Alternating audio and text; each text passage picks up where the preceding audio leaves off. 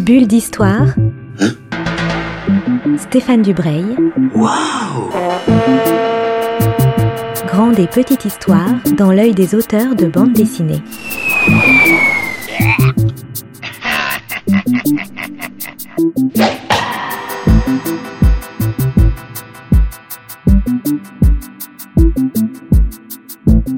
Bonjour à toutes et à tous qui nous rejoignez pour une nouvelle bulle d'histoire sur Art District. Je suis avec une fois de plus un scénariste de bande dessinée, Bertrand Gallic, que j'ai rencontré il y, a, pas mal d'années euh, pour un album sur la guerre d'Espagne et sur un sous-marin euh, mystérieux à Brest, qui est, qui est un superbe album qu'il a fait avec euh, l'ami Chris. Bertrand, bonjour. Je te pose la question rituelle que je pose à tous mes invités. Qui es-tu? Euh, bah, bonjour Stéphane, je suis euh, Bertrand Gallic, tu l'as dit, euh, brestois, euh, brestois, breton, euh, scénariste de bande dessinée depuis pas si longtemps que ça, depuis une dizaine d'années, une petite dizaine d'années, et j'ai écrit à ce jour ouais une petite dizaine aussi d'albums, des ouvrages qui souvent sont inscrits dans la grande histoire, qui voilà qui se fondent dans le passé. Tu es prof d'histoire aussi, je crois. Oui, c'est ça. Oui, oui, je suis enseignant euh, dans un collège brestois. Euh, bah, J'enseigne à mi-temps depuis quelques temps, puisque bah, écrire toutes ces choses, euh, c'est chronophage. Voilà, donc j'essaye de jongler entre mes deux activités professionnelles. Qu'est-ce qui t'a amené à, à l'écriture de scénarios de bande dessinée? Euh, ce qui a amené, euh, c'est, je dirais avant tout, euh, les copains qui ont mis le premier à l'étrier. Euh, tu citais Chris tout à l'heure, il est de cela. Euh, Arnold Guefleck aussi euh, m'a bien encouragé à un moment donné. Et quel est le, quel est le plaisir qu'on retire à, à, raconter des histoires en bande dessinée quand on est en même temps prof d'histoire, donc on a aussi un, une formation mmh. d'historien un peu scientifique mmh. Mmh. On est deux sur, sur deux, euh, deux activités qui, euh, qui se répondent bien en fait, parce que dans les deux cas, il s'agit d'exposer, de, de, raconter, euh, de faire vivre des histoires. Alors en classe, à un public qui est devant nous, qui qu'il faut essayer de captiver, sinon ça, ça peut être chaud. Hein. et puis à travers les livres aussi, bah, on raconte l'histoire, on raconte des histoires. voilà, c'est un autre média, quoi, une autre façon de faire, mais les deux se sont complémentaires pour moi. J'aime bien, euh, j'aime bien cette complémentarité. Alors là, on, on, se parle pour un album absolument génial. Le titre, c'est oh, c'est vrai, c'est vrai, mais je reçois que des gens que, que j'aime dans cette émission, donc c'est mm. c'est l'avantage. Le titre, c'est Fukushima. C'est en rapport avec la catastrophe nucléaire qui a eu lieu il y a maintenant une dizaine d'années. C'est un peu un, un album pour euh, l'anniversaire de, de, cette catastrophe. Comment tu es arrivé à, à écrire sur ce, cet événement? Pour être tout à fait honnête, euh, ce sont les éditions Glénat qui sont euh, venues à ma rencontre il y a trois ans et demi, quelque chose comme ça euh, maintenant, par le biais de Christian Blondel, directeur artistique mmh. des éditions en question, qui est venu me retrouver à Blois alors qu'on était en pleine promo pour Nuit Noire sur Brest, que tu évoquais aussi tout à l'heure avec Chris. Et euh, il est venu me voir parce qu'il avait aimé un maillot pour l'Algérie et publié chez Air Libre euh, depuis. Et euh, voilà, il, il, me demandait, il me voulait savoir si je, je, connaissais la personnalité de Masao Yoshida, le directeur euh, de la centrale de Fukushima Daiichi au moment de la catastrophe, euh, parce que euh, il pensait que le témoignage de ce, personnage-là euh, pouvait servir de base à un récit en bande dessinée, un récit de type thriller si on était au cinéma, on parlerait de film catastrophe, de huis clos anxiogène. Enfin, je sais pas, il y aurait plusieurs façons d'en parler. Voilà. Donc moi, je connaissais pas Masao Yoshida. J'avais vécu la catastrophe par écran interposé en 2011. Donc, de toute façon, euh, distance à distance, quoi. Mm -hmm. mais la lecture du témoignage, parce qu'évidemment, il avait amené avec lui le témoignage en question, et je suis reparti avec. Il était malin.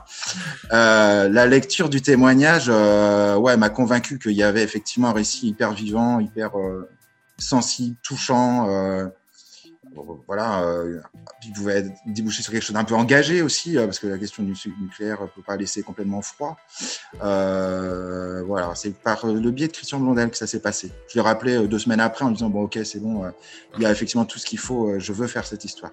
Est-ce que tu peux rappeler, parce que ça fait dix ans, donc il y a quand même pas mal de gens qui soit l'ont pas vécu, ou étaient trop jeunes ou qui s'en rappellent plus. Est-ce que tu peux nous, nous rappeler en quelques mots ce qui s'est passé? Parce que c'est totalement improbable et, et en même temps, c'est vraiment arrivé.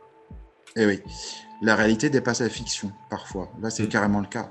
Euh, tout début le 11 mars 2011, euh, au Japon, heure locale 13h36, il y a un séisme de magnitude 9.1 qui, euh, qui déclenchait dans l'océan Pacifique, plus ou moins à 200 bornes du nord-est du Japon.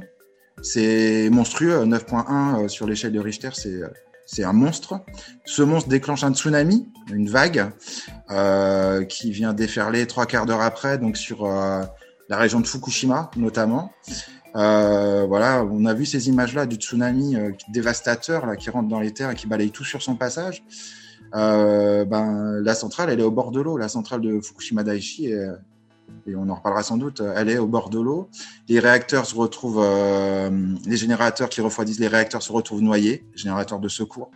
Euh, et donc voilà, la catastrophe qui est naturelle au départ devient euh, une catastrophe technologique dans un second temps. quel, est le, quel, est le, quel est le risque de, de tout ça? Donc, on peut plus refroidir le cœur. Qu'est-ce qui peut se passer? Eh ben, Le cœur, du coup, peut rentrer en fusion. Euh, la pression euh, augmente dans les dans l'enceinte euh, qui où, où, ce cœur-là est renfermé et le risque c'est des explosions d'hydrogène. Ça s'est passé trois fois, enfin deux fois sur sans doute trois à Fukushima, trois réacteurs ont explosé. Et donc, sur, le, sur le troisième, c'est discussion. Mm. Et donc là, ça relâche évidemment de la radioactivité. Oui, donc les, les habitants autour sont évacués. Il faut absolument ouais. qu'il n'y ait plus personne. Sauf que mm dans, dans, la vraie histoire et dans l'histoire que tu nous racontes, il y a quand même un groupe de personnes qui sont dans la centrale parce qu'il faut faire quelque ouais. chose. Ah oui, oui, ils sont, ils sont dans la centrale. Et d'ailleurs, euh, ils, ils, ne vivent pas la catastrophe. Euh, ils voient pas le tsunami, par exemple. Ils savent qu'il y a un problème parce que les, les lumières euh, s'éteignent. Il n'y a plus d'électricité. Ils n'ont pas vu la vague comme euh, les gens qui étaient à l'extérieur ont pu la voir.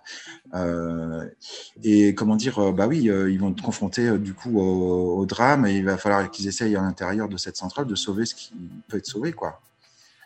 Voilà, donc oui, ça a été, ça a été terrible, hein, terrible. Oui, et surtout ils sont complètement enfermés parce que ça aussi c'est ce qui fait, je trouve, la force de, de la vraie histoire, mais surtout de la bande dessinée et on peut la lire comme mmh. ça, comme tu disais, c'est mmh. un thriller, c'est un huis clos. Coupé du monde ils sont totalement coupés du monde. La seule façon qu'ils ont d'avoir des nouvelles, c'est euh, le patron, leur patron qui communique avec eux par visioconférence. C'est ça, dans la cellule de crise. Le Premier ministre arrive en hélicoptère, mais il reste euh, quelques minutes et il sert finalement euh, absolument à rien. Et mmh. ces gens sont absolument livrés à eux-mêmes. Ouais, les instances euh, les dites supérieures sont dépassées par les événements. C'est valable pour euh, le pouvoir politique, incarné par euh, notamment Naoto Kan, le Premier ministre, complètement à côté de la plaque. Et en gros, tu, l'as dit, hein, il boules en hélicoptère, il engueule tout le monde, il repart aussi sec. Merci d'être venu. Quant aux dirigeants de la société TEPCO, la société électrique TEPCO, qui, ben, qui gère cette centrale de Fukushima Daiichi, euh, bah, c'est pareil, ils sont, ils sont complètement dépassés. Et donc, euh, ben, les, à l'intérieur de la centrale, et au premier lieu, Masao Yoshida, euh, Masao Yoshida doit prendre des, des décisions par lui-même, euh, prendre des res ses responsabilités. Il va désobéir à plusieurs reprises pour parce qu'il est coincé. Il a vraiment pas le choix. Il n'a oui, a... pas d'aide de l'extérieur. Il n'a pas le choix et surtout il doit, il doit prendre le risque d'envoyer ses, ses, collègues, ses, ses, amis, ses copains oui. Dans des endroits d'une dangerosité euh, extrême. Et tout à fait, tout, parce qu'il y a des fuites, euh, il y a des explosions, il y a c'est la guerre, hein, c'est la guerre. Hein. Et quand, quand j'ai lu ça, j'ai trouvé incroyable que ces choses-là n'aient pas été prévues. Mais bon, on peut pas tout prévoir, mais bah, à commencer peut-être par euh, protéger cette centrale qui est au bord de l'eau par une digue digne de ce nom. Mmh. Parce que là, on a une digue en fait qui protège la centrale, elle fait 5 mètres 70. La vague, elle fait 14 15 mètres au moment où elle, elle vient percuter et inonder la centrale. Il y avait des rapports d'experts qui disaient que c'était pas peut-être il faudrait peut-être prévoir des travaux en fait parce qu'une vague de 10 mètres pouvait pouvait arriver un jour. C'était déjà arrivé en fait. Mmh et ben, elle a pas été, les travaux ont été repoussés, euh, j'imagine pour des questions euh, budgétaires, hein, euh, de, de, gros sous. Ce qui, ce qui est intéressant, c'est que ce témoignage, il, il provient d'une sorte de commission d'enquête.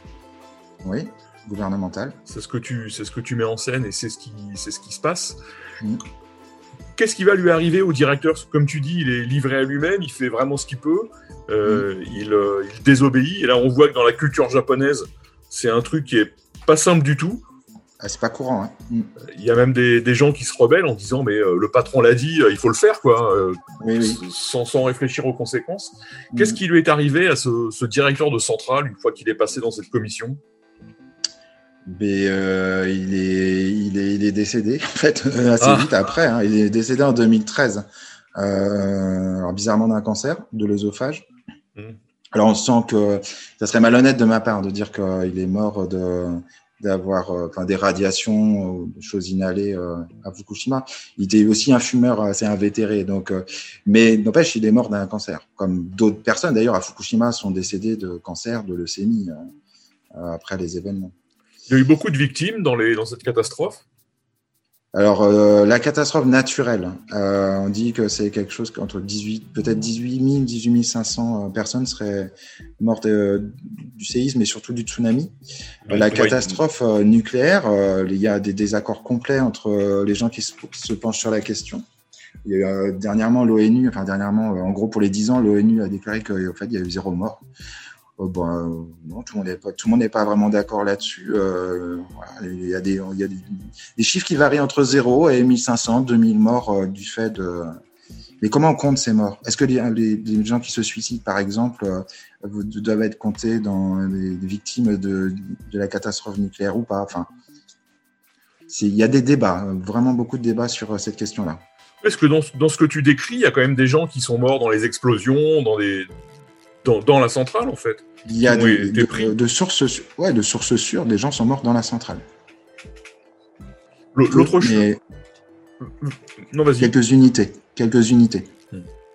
On a retrouvé, par, par exemple, quelqu'un euh, dans. Qui, a une grue est tombée, il est, il est mort de, de, de cet accident-là. Hmm. Autre chose qui est presque, c'est presque drôle, ça, ça fait partie des, des ressorts des films catastrophes c'est que ils n'ont pas forcément les plans de la centrale. Ça aussi, c'est assez non. étonnant. Ils doivent, ils doivent les chercher dans des tiroirs, dans des personnes sait bah, où ils sont. Et dans le noir, puisqu'il n'y a plus d'électricité. Ils savent euh, dans quel bâtiment, en gros, euh, plus ou moins euh, quelle pièce, mais euh, c'est euh, oui, ça, ils perdent du temps à chercher en effet les, les plans, les notices, etc., etc. Oui, parce qu'on imagine ça comme un, comme un, c'est quand même complexe une centrale, mais là ils doivent oui. se débrouiller comme s'ils avaient un, un, mécano dans les mains. Quoi. Ah bah complètement. Ouais, ouais.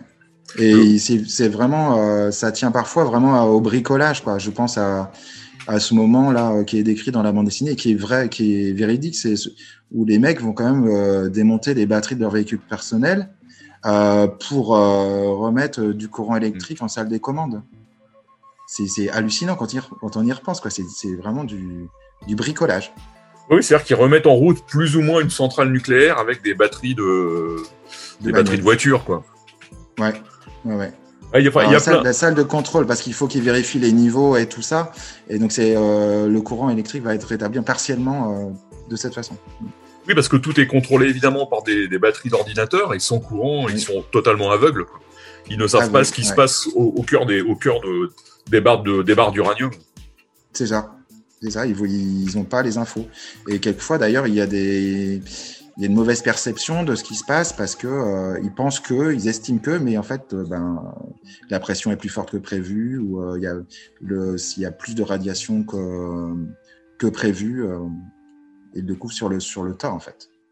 Et, et l'autre chose qu'il fallait, bon, il y a plein de choses qu'on peut pas raconter parce que c'est vraiment très riche. Il se passe, euh, il se passe quasiment des, des choses à chaque page. L'autre euh, épisode, moi, qui, que j'ai vraiment aimé, c'est quand ils essayent d'ouvrir des, des, vannes d'eau pour refroidir et qu'ils n'y arrivent pas. Ça, c'est euh, là, on a une petite course contre la montre. Ouais. Qui est assez ouais, prenante. Est... Ouais, ouais, ça, parce qu'en fait, la plupart des vannes normalement sont actionnées par euh, ça serait complexe, mais euh, de, à, elles peuvent être actionnées à distance. Mais comme il n'y a plus euh, de courant, euh, ben, on est obligé d'envoyer des gens sur place, les confronter euh, à l'atome, en fait, euh, les mettre en danger, les, ils doivent se déplacer et utiliser de leur force physique, en fait. Mais ben, voilà, c'est pas, pas forcément toujours très bien huilé, en fait. Oui, puis les, les gars, c'est pas forcément non plus des, des, des gens aguerris, c'est des ingénieurs, Mm. c'est des, des gens ça, qui sont dans les bureaux, qui sont en costume trois pièces et ils manient pas forcément les, des, des clés de 12 et des, et des boulons. Pas forcément, non. Ouais. Mm. Ça, c'est ça, c'est c'est vraiment bien foutu. Et donc, comme tu disais, ce qui est vraiment passionnant, c'est qu'on on est dans un huis clos complet, on est dans un Mm. thriller, et même si évidemment on connaît la fin de l'histoire, puisqu'on Mm. on, on l'a un peu un peu vécu, t'as Mm. quand même réussi à installer un vrai suspense. Euh, ben, c'était un peu le, oui, c'était un enjeu de d'amener. Enfin, j'avais deux, en- deux enjeux. Il fallait euh, qu'il y ait un rythme, euh, il fallait qu'il y ait instaurer du suspense. Effectivement, euh, il fallait maintenir, maintenir un certain, jouer avec le niveau de stress en fait du lecteur, avec des rebondissements, tout ça. Mais j'ai été aidé en fait par les événements vrais. Voilà, euh, les, les trames secondaires, les trames fictives qui viennent épouser la trame chronologique qui est, euh, qui est l'axe principal du récit, euh, vont, vont essayer voilà, de maintenir, enfin aider à maintenir le, ce, cette course contre la montre, le côté haletant en fait du récit. Mais j'ai été bien aimé, enfin, les événements en eux-mêmes étaient suffisamment stressants comme ça en fait. Oui, il n'y avait pas besoin d'en rajouter. Mm. Alors, Il y, a- il y a une autre chose qui est, qui est assez passionnante, c'est que à la fois dans les dialogues, mais aussi à la fin, parce qu'il y a un gros, euh, un gros dossier euh, technique, historique et scientifique, tu arrives à faire passer quantité d'informations très assez pointues quand même sur les centrales nucléaires. C'était un enjeu, ça, euh, de, réussir à. Alors, de vul- vulgariser, entre guillemets, sans prendre non, plus les gens pour des imbéciles, euh, parce que vraiment, c'était pas facile. Le, fo- le fonctionnement d'une centrale nucléaire, c'est c'est vraiment compliqué. Et voilà, j'ai heureusement j'ai été aidé par euh, en cela par Pierre Feutet, qui est la personne donc, qui fait le dossier euh, en fin d'album. Mm. Il m'a, il a été d'un de très bons conseils euh, à toutes les étapes d'ailleurs parce que il, il a relu le scénario, euh, il avait, il a reçu les pages de storyboard, des crayonnés, enfin il a, voilà, il a donné des conseils, euh, amené des, des, proposé des corrections à certains moments, euh, etc., etc. Ouais. Qui, qui est-il? L'équilibre était pas évident à trouver entre, euh, enfin, sur le, par au niveau de compréhension quoi de l'histoire. Oui, parce qu'il faut pas, il faut pas euh, envahir le lecteur avec de la science en permanence Non. au détriment de l'histoire. C'est ça le problème. Non. Voilà, ouais. Ouais, ouais. Donc, on, bah, j'espère qu'avoir pu trouver cet équilibre. euh, entre- moi, je trouve, je trouve qu'il y est en tout cas. Quoi. Et est-ce que tu l'as fait lire à des, à des gens qui sont un peu spécialistes du nucléaire en France? Oui, bah oui, oui. Bah, Pierre Flétet en premier, du coup. Euh, Pierre, qui, donc lui, là, c'est le premier que j'ai contacté. Euh, si tu tapes Fukushima sur euh, Google ou un autre moteur de recherche, son blog arrive assez vite. Et, hum, et je, bon, un peu comme une bouteille à la mer, moi, je lui ai écrit sur ce blog-là. Le gars, il me recontacte dès le lendemain, quand même. Le surlendemain, je l'avais au téléphone. Et puis, les quelques mois après, j'étais dans les Vosges. Moi, le Brestois, je me retrouvais dans les Vosges chez lui. euh, et on a passé une semaine à travailler ensemble. Il m'a expliqué 10 000 choses, apporté beaucoup de documentation, parce qu'il n'y a pas que le témoignage de Yoshida, il y a beaucoup d'autres Mhm. sources, d'autres documentations. Voilà, donc il y a eu lui, bien sûr. Et puis, euh, ouais, je- dans mon entourage, ouais, j'ai d'autres personnes qui sont plus scientifiques, entre guillemets, que je ne le suis euh, au départ et qui ont lu aussi et relu. Oui, parce qu'il y a de la documentation sur la centrale, parce que quand on lit l'album, on s- je me suis surpris hier en le relisant à, à- à me repérer à peu près. Ça, si, ça, c'est assez, c'est assez subtil. On voit où vont les gens, on voit quand ils reviennent, à peu près les distances qu'ils ont à parcourir. Ça, Mm. ça rajoute, ça rajoute beaucoup en, en- en quelques cases. Là, le, le dessinateur a réussi à nous donner une, une géographie Ouais. de la centrale et à rajouter encore au, au- au stress et au, au suspense qui, que vous avez installé. Ouais, ouais, bah, il faut rendre hommage à Roger Vidal, du coup, le dessinateur qui a, qui a réussi ce tour de force, effectivement, euh, d'avoir à la fois d'un côté un dessin euh, technique assez pointu. Euh, dessiner une centrale nucléaire, c'est pas à la portée de tout le monde, je pense. hein. Euh, Il y a quelques tuyaux. Et puis, et d'un autre côté, ce même dessinateur est capable de, de dessiner des, des personnages asiatiques sans les caricaturer, en les rendant, rendant au contraire bah, bien réalistes et très expressifs. Et ça, c'était un autre enjeu dans le cadre d'un huis clos. Il y a, il y a Ouais. beaucoup de, de- les gens sont confrontés, euh, et donc il y a des il y a des plans où on voit des gens qui discutent quoi. Il faut que il faut que ça soit vivant et crédible. Ouais, non, ça c'est vraiment, remarquable. quoi. Bah, on s'est dit euh, plein de trucs sur, euh, sur Fukushima. J'espère qu'on s'en est dit, euh, qu'on s'en est dit assez pour donner, euh, donner envie aux gens. En tout cas, moi, c'est un, album que j'ai vraiment beaucoup aimé. Juste avant de finir sur Fukushima, j'ai lu aussi une adaptation des voyages de, de Gulliver. Ouais. Euh, pareil, j'ai été charmé à la fois par le scénario et le, dessin, je trouve, est, est, fantastique. Ah bah c'est très gentil. Là, c'est Paul Echegoyen. Ouais, Il est complètement incroyable, c'est sûr. Euh, pas du tout dans la même veine que Roger Vidal. Hein. On, a un tout autre type de dessin. Euh, donc c'est l'adaptation en fait de, dont tu parles. C'est l'adaptation du troisième voyage de Gulliver. Parce que Jonathan Swift a écrit quatre voyages euh, pour ce cher Gulliver. Souvent on connaît les deux premiers chez les Lilliputiens pour le 1, chez les Géants pour le second. Euh, donc le troisième, c'est celui qui va le conduire euh, de, enfin, il va passer beaucoup de temps sur une île flottante qui est l'île de la Piuta, euh, qui est peuplée par des créatures un petit peu étonnantes. Et cette même île qui a inspiré Miyazaki notamment dans son château dans le ciel. Voilà pour les plus, plus férus des auditeurs, enfin férus d'animé chez les, nos auditeurs ils verront peut-être la référence. Euh, je me suis vraiment éclaté. C'était une belle récréation d'écrire euh, ce voyage de Gulliver, ce que j'ai écrit en fait en parallèle à Fukushima.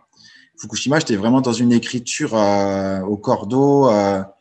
j'ai souffert énormément parce que c'est tellement technique et c'est tellement dur pour les personnages. On a de l'empathie pour nos personnages. Et là, c'est franchement on ne veut pas être à leur place. Quoi. Les scénaristes étaient un peu à leur place, en fait. Donc, il y avait de la souffrance et puis il y avait la récréation avec Gulliver. Voilà. Les deux bouquins, euh, c'est bien d'avoir pu euh, faire ces deux-là ces deux en parallèle. Oui, c'était une de mes questions. Comme ils, sortent, sont sortis à peu près en même temps, enfin, vraiment euh, quelques semaines, quoi. Je, je, me suis, je me suis demandé si tu les avais écrits ensemble ou s'il y avait un partie. En partiellement, partiellement, mais pas complètement en même temps. Mais en fait, le, le, dernier tiers de Gulliver a correspondu au premier, peut-être, en termes d'écriture, au premier de Fukushima. Non, parce qu'il faut arriver à scinder son esprit en deux et passer d'un univers à l'autre. Et... On est obligé de jongler hein, en, tant que scénariste. Euh, il y a souvent plusieurs projets euh, qui, euh, qui se côtoient. voilà, c'est intéressant aussi pour ça. Oui, mais là, je reviens sur Gulliver. Le, le, je trouve que le dessin que je connaissais pas très bien de Paul Etchegoyen, est absolument envoûtant. Il n'y a pas de, il y a pas d'autres mots. On plonge, on plonge dans l'histoire et on, a beaucoup de mal à, en sortir. Ouais, ouais, il nous embarque euh, avec son dessin, il nous embarque en voyage en fait, euh, clairement, Paul. Le livre a eu euh, dernièrement un prix. Il a eu le prix de la BD bretonne 2021. On, on en est assez fiers. Ah. on est assez content de ça, puisque tu en parles. Je, me permets de le, signaler aux auditeurs. Bertrand, je te remercie d'avoir passé ces moments avec moi pour parler d'un truc absolument dramatique, mais à lire fantastique. Fukushima, c'est publié par les éditions Glénat. Ça fait 128 pages, c'est copieux et, et, on prend beaucoup de plaisir. Ça coûte 18,50 euros. Voilà, c'est pas, pas excessif. Et on a parlé aussi de, du troisième voyage de Gulliver, publié par les éditions Soleil. Et là, c'est au prix de 17,95 euros. Donc, c'est deux albums qu'il faut se procurer, euh, totalement différents, mais euh, qu'on peut lire en vacances sans, sans problème. Oui, je pense. Oui, oui. Ils vous mettront dans des ambiances différentes, c'est sûr. Bah voilà. Bah, je te remercie. J'allais te dire que c'était un plaisir d'avoir participé à cette discussion et euh, bah, bonne continuation et à très bientôt. Merci, à, bientôt Bertrand. Merci. Bulle d'histoire. Hein? Bulle d'histoire avec Stéphane Dubreuil. Waouh Une émission à retrouver le mardi et le samedi à 10h30.